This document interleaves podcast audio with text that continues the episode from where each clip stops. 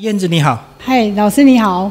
我们来介绍你的卖冰人生。我们先从你本来的职场开始介绍。我在卖冰之前呢，卖冰淇淋之前呢，我是一位 super sales，我还蛮厉害的，可以帮老板赚很多很多的钱。对，那我为什么会来做冰淇淋？其实不瞒你说，我真的是圆我十八岁的梦。对，那。这个起源呢，就是诶，十八岁的那一年，是我人生的第一次的旅行，是妈妈带我去日本冲绳 Okinawa。对，那从此我就爱上 Okinawa。对，那我常常跟我的客人调侃说：“你为什么会会在台湾开日式手做冰淇淋呢？”那我都跟客人说：“我是因为想要嫁去日本，可是没有人要，退货退回来台湾，所以我就在这边立足。”所以十八岁的印象让你很喜欢冲绳。那其实这个因缘际会是姐姐那时候应该是二十几岁了吧？姐姐在日本读书，那就是妈妈带我去 Okinawa 去探亲，去找姐姐。从此真的就是好爱 Okinawa 的那个感觉，因为我觉得它跟台湾非常非常的相相似。那你工作应该是有个转折点才会决定离开，然后回来入港创业吧？呃，因为我在家里排行老二，那我就变成说我代理了姐姐的位置。那以前的家原生家庭是在做生意的，那父母亲就是因为养育我们，其实还蛮辛苦。那我我就是代理姐姐的位置，在这个人生当中，其实人生真的是起起伏伏，对，还蛮多的波折。最大的姐姐不在台湾，那我必须要就是帮姐姐来协助妈妈。帮忙照顾妈妈，应该是说这个当中家里有发生一些事情，迫不得就是必须要要回台湾。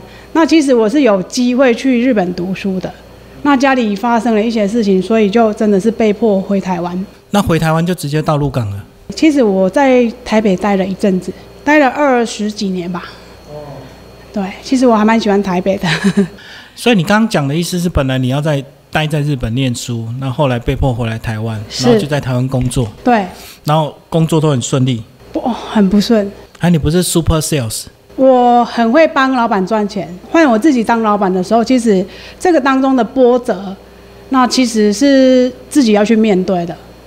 对外人看到我们是光鲜亮丽的，可是背地里的辛酸泪，甚至于哭泣，就是伤痛，这个是外人无法所理解的。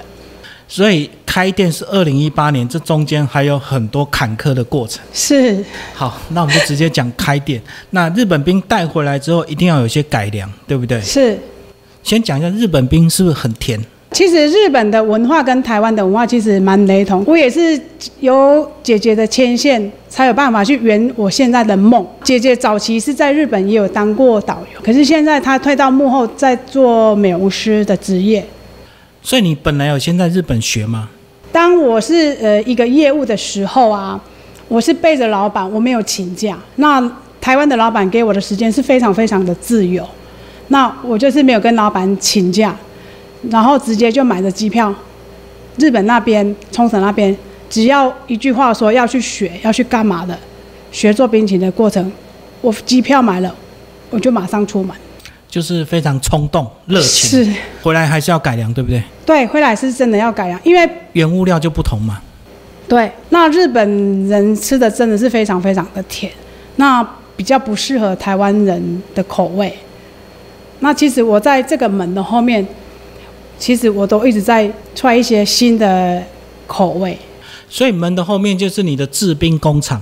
哎，对，就是我的工作坊。因为我觉得有些东西我们不要一直仰赖靠国外的原物料进来。对，在我的认知点，我觉得我们台湾真的是有很多很多的资源，水果啊、蔬菜啊、牛奶啊。其实我觉得我们台湾这个地方是非常非常的优质。所以你学了日本做冰的方法，但是想要用台湾的原物料。是没错，我的初心。开店前应该要先有一些准备。所以你一开始在准备或者是在尝试这些冰的时候，大概多久的时间才真的开店？在这个当中，包括学习这个部分，前前后后四年半超过。四年半才真的有办法营业。那时候有在犹豫，找了很很多很多的地方，好像云林我也去找过点，然后南投啊、草屯啊，然后鹿港这边，对，犹豫很久。那我的人生当中，就是有很多的贵人帮助了我，就那一句话，对，就是在这里，就是在这里。然后我的亲自来就这样起来了，我就落地在这里。所以考虑很久，最后因为人家的一句话，就决定在这里。对，我的人生就是波折很多，我会觉得说老天爷让我生病，必须得被迫让我做比较静态的动作。其实我还蛮引诱于我的工作了。那我在制作的当中，其实我也不喜欢嘈杂，我也不喜欢跟人家说话。在做冰淇淋的之前，我是一个很外向的女生，业务对业务对业务的关系。那原生家庭也是被迫你就是必须得要去行销啊、买卖之类的，然后又刚好我做了业务的工作，我觉得这是我们原原本的个性。但是东西还是要好吃啊。那你的冰到底怎么改良？你的几个招牌？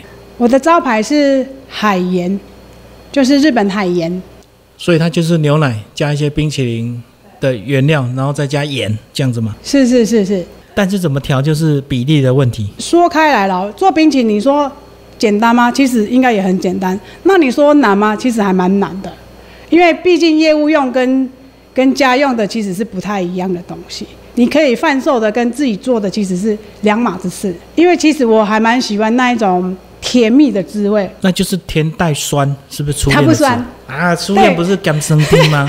常常客人都会说：“哎，老板，老板，初恋是什么滋味？”我说：“请你想想，你的初恋到底是什么滋味那就酸甜酸甜的。对，，那下次可以请老师来尝看看，到底初恋是什么味道。所以你的初恋是什么味道？我希望它是甜的，我要它是甜的，我也希望客人来的那个初恋的感觉都是甜蜜的，不要酸，因为我觉得酸很不舒服，就像我们的身体不舒服，那个酸是让人家很不开心的。就是你人生已经很苦了，你不想再酸了。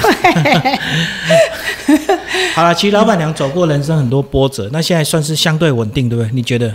哎，还可以再再稳定，我觉得还可以再稳定。就生意还可以再好一点，对不对？对，那目前来讲的话，我只有开六日例假日。刚好今天遇到，那一到五你在干嘛？我一到五，其实我在充实我自己，然后甚至于可能我在这个门板的后面，我在踹我的冰淇淋。新配方对，只做六日这样够吗？其实不太够。我我其实我内心里面的想法是，我要让很多的人来到鹿港，你会想到我亲自海冰淇淋，这是我的梦想。变鹿港招牌就对了。是好，那其实你除了日本冰之外，你还有很多日本的元素，对不对？是这，也是因为你喜欢日本文化，对包括一些和服体验呐、一些摆饰都是日本的。对。现在年纪比较大了，不然如果有机会要嫁到日本，我我真的还蛮考虑的。